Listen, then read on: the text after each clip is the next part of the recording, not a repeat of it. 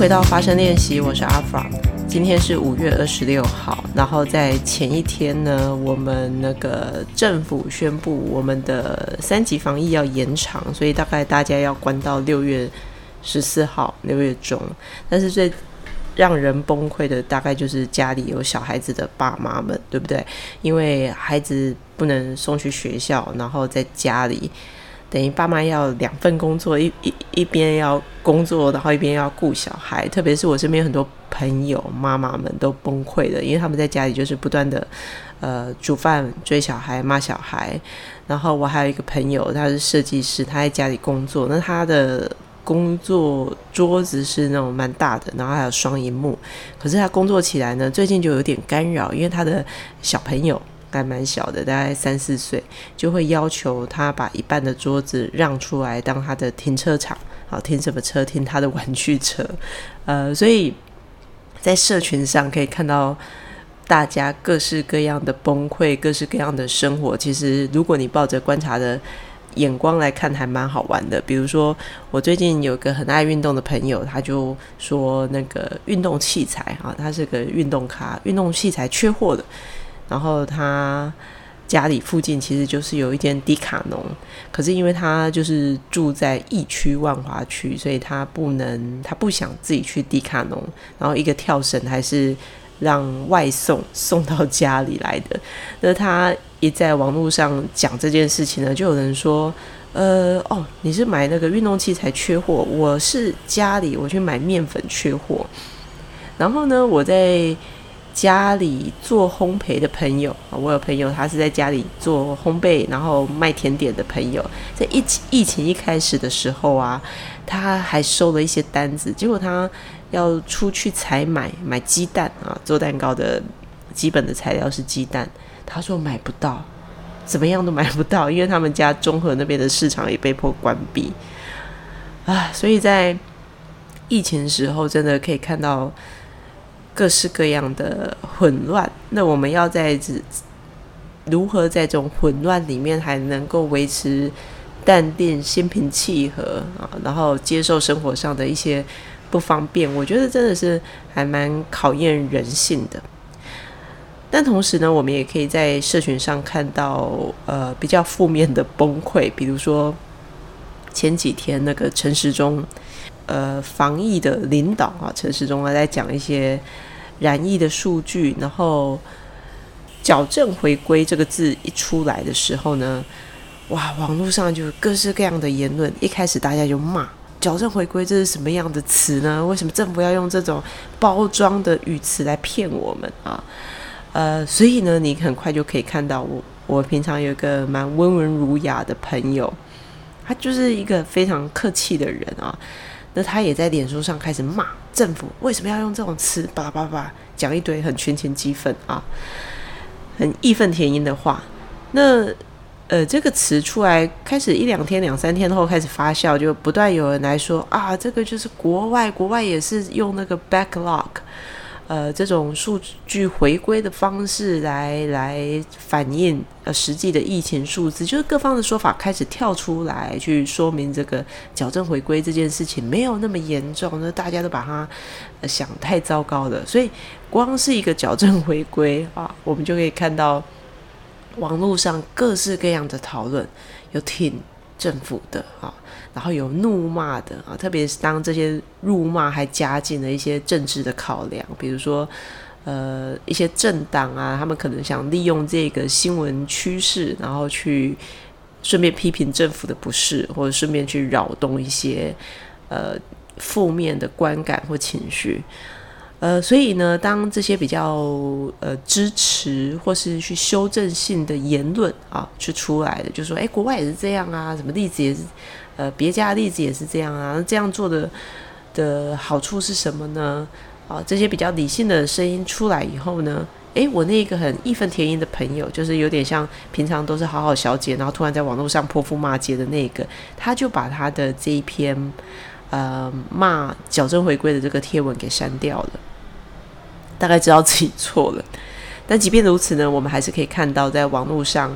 呃，很现在很多时候，我们会看到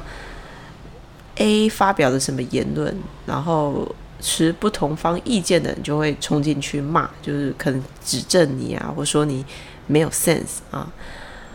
呃，我觉得这一切实在是非常多，就是这个社会的氛围好像变成，如果你的想法跟我不一样，你就是错的，我要去纠正你啊，要扇你脆配，然后最好是我还带了一群人，一群网军，网军跟你意见不一样的一起攻击你。我觉得这样子是一个，当然这个是一个社会的呃形态氛围，然后因为社群的时代也助长这种同温层现象，所以我们会觉得说，哇，这个世界彼此好难沟通哦，因为我们没有在沟通，我们只要意见不一样，我们只要发表的什么言论，同温层以外的人就会想来攻击我们，甚至。换到我们自己身上，我们也是大概是一样的。谁谁谁，你网络上你看到一个极端，你没有办法想象的言论，如果你个性极端一点啊，比较不是像我们，我像我就是比较观望型的人。你有些比较呃正义型的人，他就会冲去呃你不能理解的人，你觉得他没有逻辑的人的下方去留言，指责说你你不可以这样子。呃，社群时代让很多各式社会上各种的生活哲学、各种的三观都可以浮到社群上，所以我们开始觉得这个世界好像跟我们理解的不太一样。那有些人的逻辑跟我们的逻辑是是截然不同的啊，所以很容易就有去互相攻击、互相指责，你这样是不对的。那我觉得这个当然在社群上讨论上可以创造一种很热呃。彼此的攻击，好像你看人家打群架啊，非常有呃即视感。可是他对于促成理解其实是没有帮助的。即便是我像我在我自己的粉砖上写文章，那当然我这只是我的小天地，我也不是网红。即便我们写文章，比如说呃在呃之前一两周，我们台湾有那个大停电的时候。那我在那时候我就停电，这个停电我就就着停电的这件事情讲到了说，哎，其实我们人跟人的互动上，很多时候也会突然停电啊，原来的好感啊，原来的缘分，哎，突然说停电就停电，然后我们可能跟某些人的关系就断掉了，然后他再也没有复电过。那我就写了这样短短的文章，那就我也不知道这篇文章为什么很多人分享哈。呃，但是就有人来留言说啊，果然文科生跟理科生跟理科生的脑子就是不一样。那当然，你可以从他们的留言，大家可以感受到他们的意图啊，就是说，哎，你扯太远了，停电这件事情跟国家的能源政策有关，巴拉巴拉巴拉。那你讲到什么，扯到失恋跟人际关系，那我就会觉得。呃，其实这些人真的画错重点了，因为他读不出来你的，因为我要讲的根本也不是停电这件事情，我我只是做一个联想，联想到我们的人际关系。呃，可是很多人就会读表面嘛，哈，他就会觉得说，不是，我们应该要，呃，是政府的。能源政策有问题，怎么样？怎么样？然后我们应该来探讨这个停电的根源是什么啊？就是政府现在政府当初不是说要用爱发电吗？等等的。我为什么觉得我不会想要去？我其实是一个不喜欢谈论时事的人。为什么呢？比如说停电这件事情，对我觉得，呃，当初政府政府说要废核。然后要用一个干净能源的时候，到底有没有一个很清楚的配套措施？是不是因为当初只是想要呃透过追求绿能这件事情来吸引支持者？但是呢，因为欠缺好的配套措施啊，所以我们现在看到我们的能源的处境，不管是我们的火力发电，像我是台中人，中南部的一些空气污染变得严重的问题，到现在的。呃，全台湾的这种发断电的问题，我觉得像这种事件啊，就是很好很好的时机来曝光一个缺陷啊。呃，假设这真的是一个喊口号的结果，台湾全民要承担哈，那我们要怎么去看待这件事情呢？如果用理性的判断看待哈，要批评政府的能源政策，那我觉得是需要一个很清楚的脉络，比如说你可能是呃跟这个环保的政策产业，你是对这个有了解的，然后你也对公务政公务。就是这个政府的政策啊，这些公众事务是有理解的。你有办法很清楚的去写出当初发生什么事情啊？当初在呃执政党接手之前的能源政策是怎么样？为什么他们选择要呼喊？绿能放弃核能，好，那他们做了什么配套措施，或没有什么配套措施？他们那时候是担心什么？为什么一定要废核能吗？哈，台湾人的害怕是什么？那国外呢？国外用核能的人有危险吗？啊，我觉得要有办法把这个脉络给讲清楚，然后再来分析我们现在政府碰到了什么样的瓶颈，有没有哪些是也许政府有一些好的。意图是我们不知道的，也许他追求绿能是好的，只是在转换的过程上需要呃，有时候就是在转换的过程上会有一些呃，就是需要一些转折啊，需要一些耐心等待一些可能不足的呃发电的的一些配套措施，你要让它去 work，你需要时间啊。那那加上我们现在有点天灾，水不足。这些等等的有没有影响？水利不足有没有影响发电？这整整套有办法清晰的论述，我们才有办法对于呃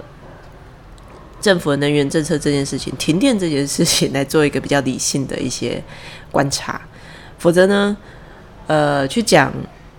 批评政府的能源政策啊。然后因为自己的不便啊，哦，然后就开始在社群上讲一些，对，当初不是说要用爱发电吗？啊，你现在看看怎么样？呃，一些很容易的批评，我觉得都是事后诸葛，甚至我觉得呢，呃，批评是很容易的，那有办法看出这个脉络的啊。是困难的，因为你要看出脉络，看出中间的一些政策上的缺陷，或者是呃，可以跟国外的一些做法来做一个比较等等的，来提出有帮助的啊，有具体的一些呃有洞察的论述，这个是需要有脑子的哈，然后也要花时间去做一些调查分析的。我觉得这不是一般你我这样的乡民做得到的，所以。你我这样的乡民能做到的，就是在网络上骂骂人呐，呃，或是批评矫正回归是什么鬼东西啊？然后停电，政府你不是说用爱发电吗？你现在发给我们看啊！所以我觉得针对时事的批评啊，很多时候我们都只是被洗脑了，呃，我们都只是就我们片面的资讯来做出评断，呃。然后搭配我们的生活经验，我们可能对某些现象起了开心的啊支持的，我们，所以我们就去按赞加一，或者我们针对某些现象呢，我们有的情绪是负面的，我们就去骂人。所以，呃，我觉得在社群上针对时事去评论啊，我觉得有任何这样的呃大的比较重大的社会新闻的时候呢，我反而觉得我们不要太快的去批评。去挺或是去批评，我觉得反而很好的机会就是像不管是停电或是像矫正回归这种很新的词出来的时候，理性的人或是如果你好奇心多一点的，我们可以去等待，主动的去搜寻，诶，这个词或是断电，所以台湾的能源政策是什么？哈，去做一些 study，做一些呃研究不同的脉络。只有当我们去看背景资讯的时候，我们才能慢慢的产生我们对这件事情真正的理解跟评估。但是很多时候，我们因为在社群上嘛，取得资讯太容易了，特别是快速的资讯，所以我们很多时候就是会就着手边有的资讯而不加探究去做评论。呃，所以我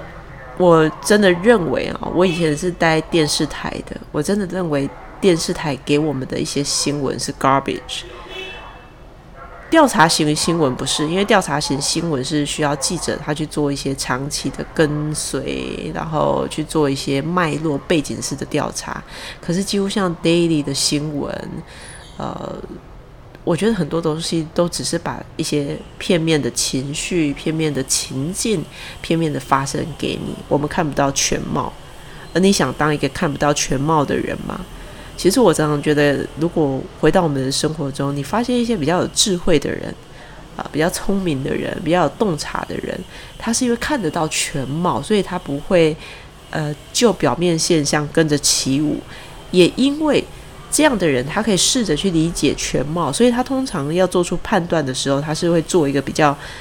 好的判断，而不是做一个需要收回的 评论。好，所以呃，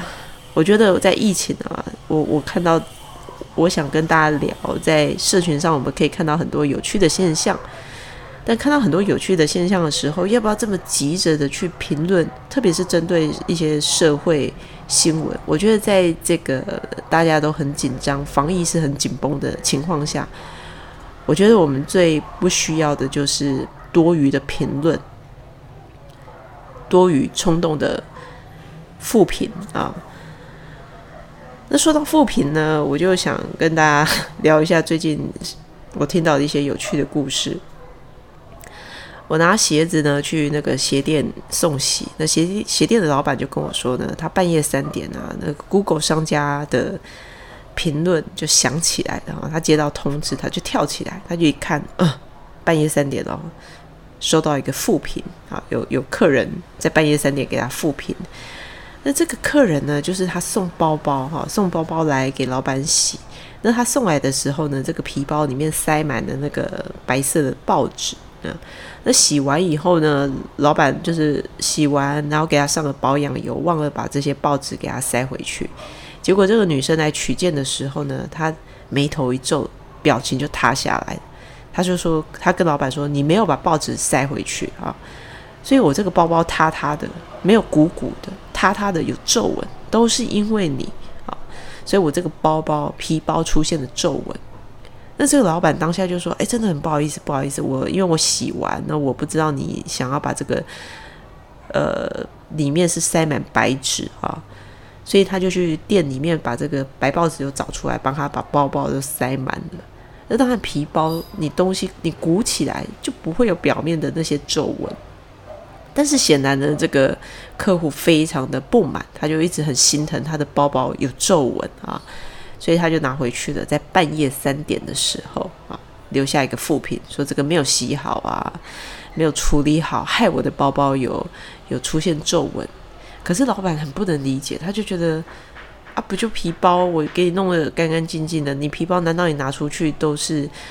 呃，都是里面永远塞着白报纸，鼓鼓的走路嘛，哈，所以他觉得很不能理解。但是他就说没关系，我认了，因为他拿来的时候呢是有里面有塞纸的，是我没有塞好，所以呃，我只能这样子检讨。这是半夜三点来的这个副品，另外一个副品呢，则是另外一个客人。他说：“这个客人呢，要送洗鞋子，然后还要帮他的鞋子哈白边染色。那在约定的时间到来之前呢，这个店老板呢就特别打一通电话给这个客人说：‘哎，不好意思啊，这个白色的染剂啊，因为这几天呃货比较晚到，我们没有这个染剂的，我可能要晚两天给你啊。’”那我我可不可以两天后再我用好以后再打电话给你？他先传的这个讯息给这个客人，因为当天这个客人就要来拿了。没想到呢，当天傍晚的时候呢，这个客人还是出现了。那这老板就说：“哎，不好意思，我今天传讯息，你有看到吗？”啊，那客人说：“有，我看到。但我想知道你你是发生什么情况？哈，就他他无论怎么样，他还是想来确认。那你要花几天才会好？”而且老板就说：“那两天后，两天后我给你弄完以后，我就会给你一通电话。”果然两天后呢，这个老板刚用完他的这双鞋子，哈，可能就刚放下来，在十分钟后，电话店里的电话就响起来了，是这个客人。这个客人就说：“我的鞋子好了吗？”老板就说：“哎，有有有，刚我刚弄好这样子。”客人很不高兴，就说：“那你为什么没有打电话给我？”呃，老板就说，客人很像是老板，好像是他的主管的口气，就是你做好，为什么没有给我立刻打电话给我？总之呢，这个客人呢，呃，他就有点抱怨，就感觉这个老板没有在期限内给他，然后嗯也没有照他说的做完以后立刻给他电话。那后来这双鞋呢，反正就被送回去了，一样，这个客人也给了这个老板一个负评啊，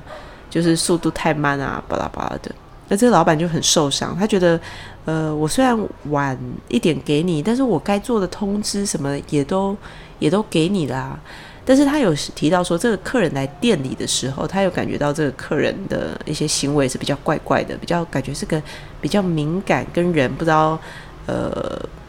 不知道怎么不是太正常互动的，比较是在他的世界里面，我要拿鞋，你什么时候好？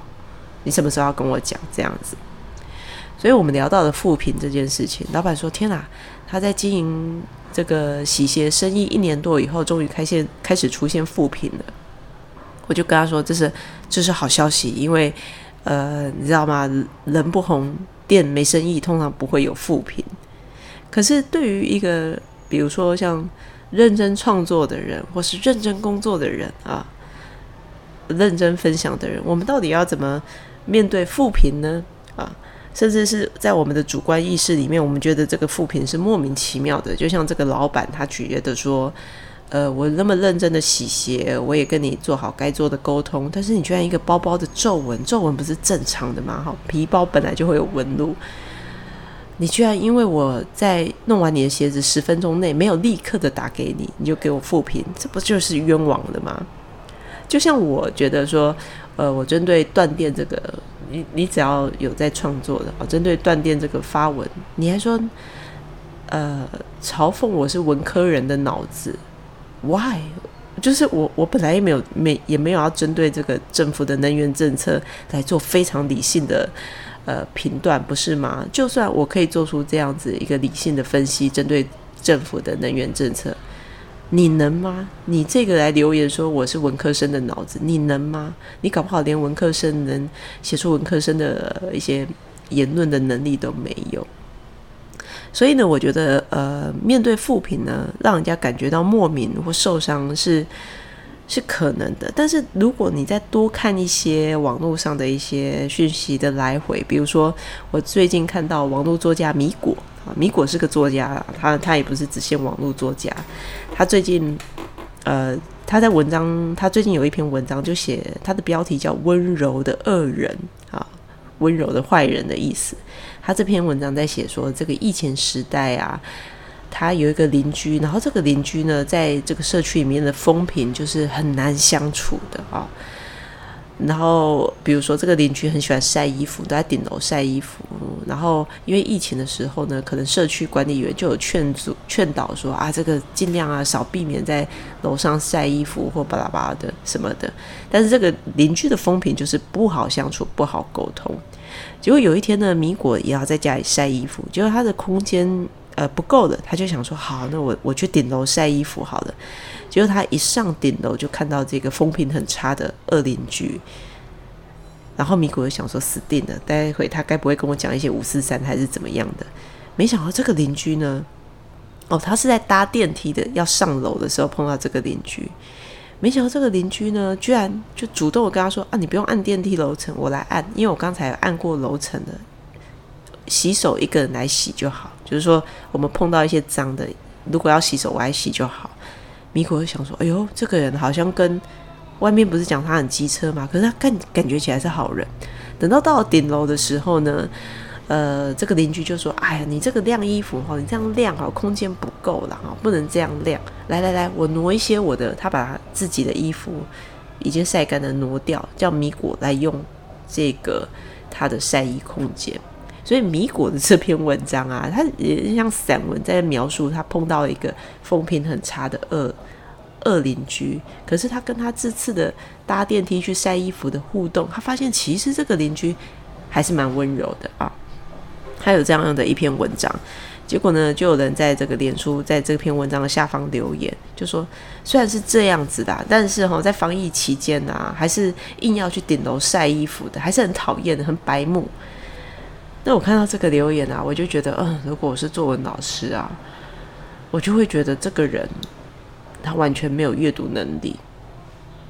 他看到的表面的事实。一个恶邻居，他在疫情时候，他还是很喜欢去顶楼。其实我还是不懂去顶楼晒衣服哪里错了，是因为群聚吗，还是怎么样？但 anyway，他看到的这个读者看到的表面很糟糕的人，为什么要外出啊？为什么要去群聚？就像我们现在网络上会看到很多人，谁谁谁，呃，做一些评论，谁谁谁干嘛去查事啊？那些不戴口罩的人啊，那些游民啊，没有戴口罩很危险的，巴拉巴拉巴拉的。他们没有错，他们看到的表面的现象。可是，像以米果这篇文章的例子，他想要传达的是，我们对于一个呃，对于他说 “he says she says”，对于这种传言啊这样的一个人，当我跟他实际接触的时候，他其实是一个不一样的人。他在传达这个对人的观察，还有那个矛盾啊带来的一些很细腻的发现。所以我就在想啊，如果我们在社群上这么容易，现在大家都很容易的可以发言、可以评论。我们不读书，我们不太观察现象、调查背景资讯，但是我们很容易来发表我们的浅见、片面的、浅薄的。而当我们这么很快的去发表我们的意见，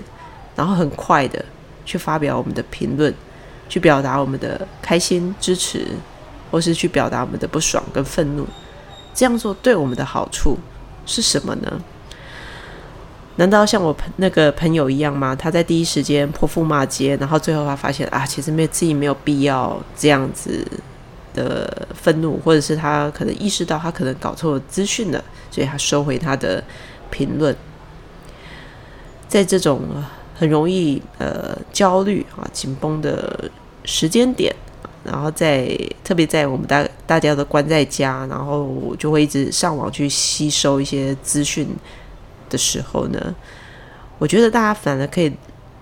借由这个时候，我自己也在做这样的练习，练习晚一点评论。就是我们看到资讯，然后是这样子，我们可以不用急着去表态，觉得哎这很瞎哎，这没水准哎，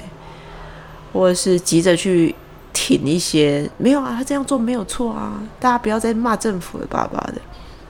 而是急着去做一些表态。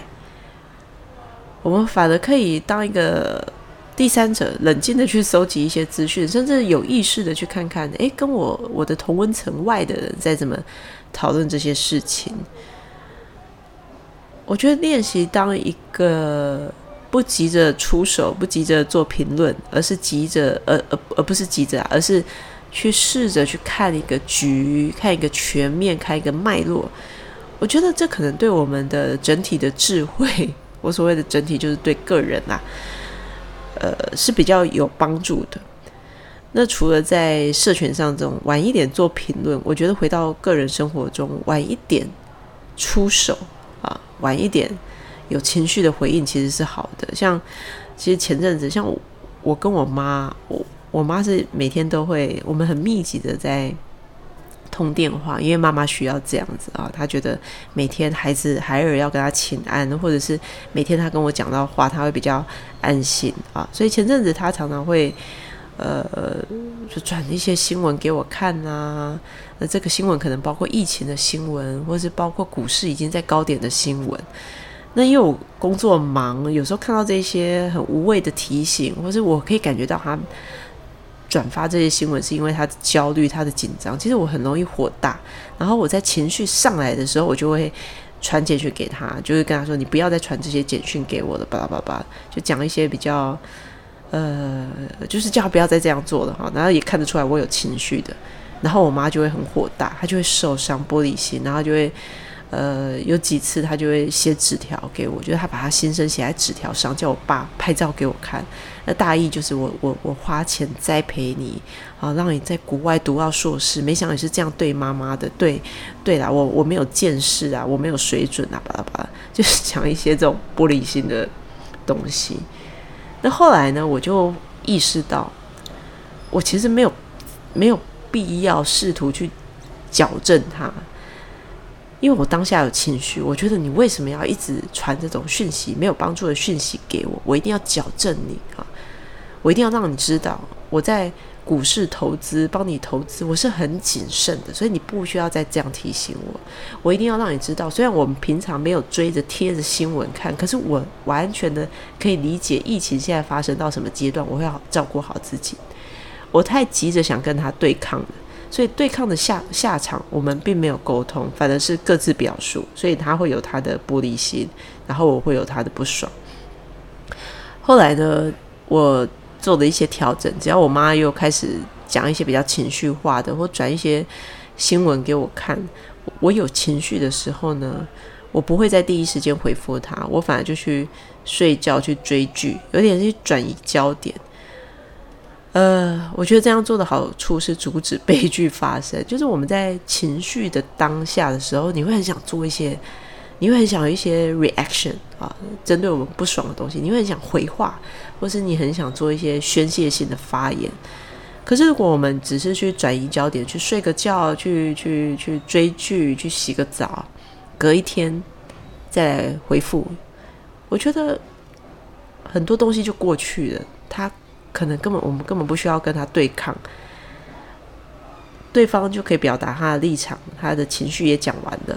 而我们也可以有一个空间去决定，我们到底要不要去追着他的情绪跑，因为他可能只是一个宣泄、一个表达，其实我们根本不需要当真啊。所以我后来练习晚一点来回应。那回到网络上，我觉得晚一点评论也是好的，这是我的练习。我觉得我们在居家的时候都可以做这些练习。好，所以我们今天从这个。呃，疫情的 work from home 的一些崩溃，聊到这个如何面对负评，还有在社群上我们如何保持一种观看的距离，而不是现在一个大锅式的情绪的炉子在那边跟着花修。我觉得这对于维持一个人的淡定跟智慧是还蛮重要的啊。但是什么时候呢？我们不需要练习安静，我觉得我们都需要练习安静，练习呃晚一点的去做回应，晚一点的去评论。安静会让一个人比较可以有智慧，因为如果你在忙着一直在讲话，一直在发表，我们就没有在听啊，我们没有在看，我们没有办法看到事情的全貌。当然，急着说，急着表达，会让你有一种存在感的感觉，仿佛你的意见很重要。但我个人是比较悲观的，我觉得我们很多很容易出去的评论，很容易出去的立场，其实，呃，对你可能刷到存在感，但是可能是一些表面的存在感吧，呃，并不一定提升你在别人心中的心理价值。好啦，拉拉这拉说了一堆，我觉得练习安静，练习晚一点出手这件事情，其实是呃还蛮需要智慧的。但是什么时候呢？不需要。不需要 hold 住呢？什么东西要立刻说呢？我觉得对人的感谢、对人的欣赏要立刻说。呃，前阵子啊，大概两两两三周前，在居家工开始启动居家工作前呢，我参加了我们公司的一个法尊的训练活动。那这个负责筹办这个活动的负责人啊，他是比较低调的人啊，反正在台上主持的也不是他，可是这个流程啊、简报都是他有在设计的，所以呃，我觉得这是一个非常好。通常法尊的训练就是法律的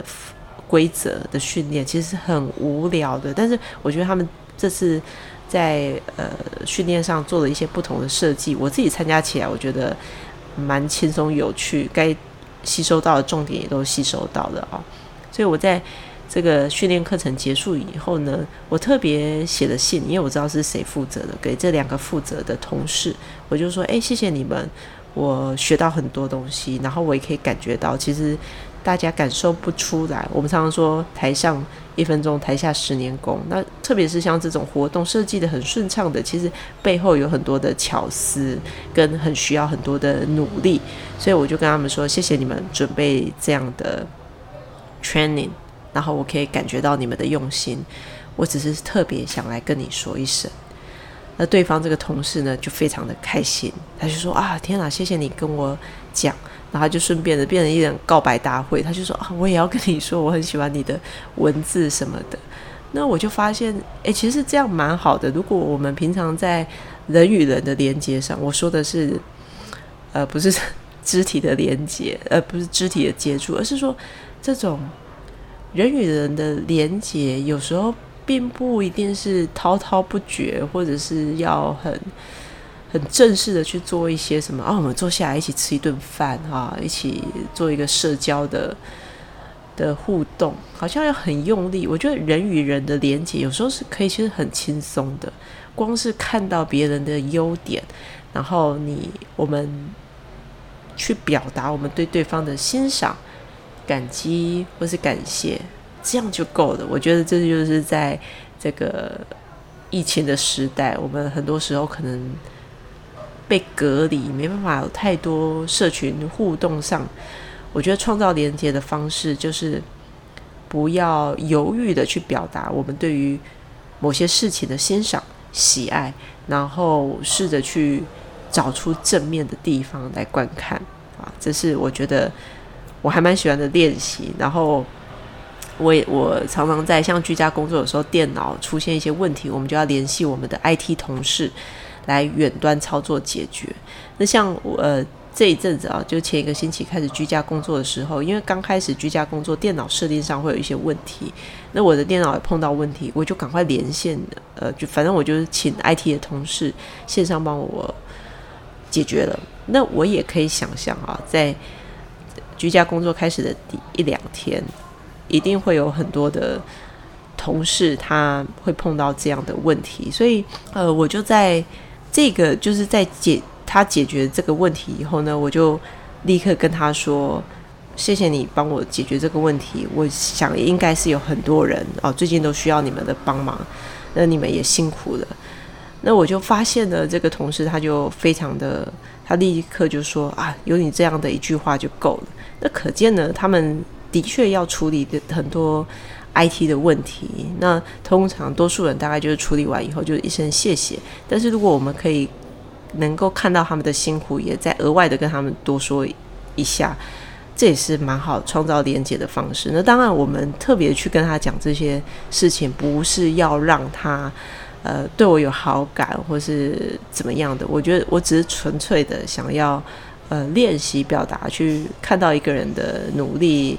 然后也把它说出来。好，那这就是在居家工作的这这一周哈，我我有一些发现想跟大家聊的，然后也希望大家在这个疫情的时候呢，我们都可以，即便是居家工作，我们都可以保持一种比较轻松的、冷静的。呃，生活心态，然后也可以练习尽量的远离社群吧。我觉得社群上的资讯太多，但都是非常片面的，然后很容易让我们有情绪的。可是如果我们可以把这些时间拿来多看一些书，多做一些多玩猫，比如如果你家有猫，呃，多看一些 Netflix 上的一些好的节目，试着跟社群做一些断线，我觉得这也是蛮好的。好，那就是这个疫情的第一周，我想跟大家分享的。那如果你有什么想法呢，也欢迎你，也许可以到我的脸书粉专阿发的写作日常，或者是回信，呃，告诉我。那我们就下一集节目见喽。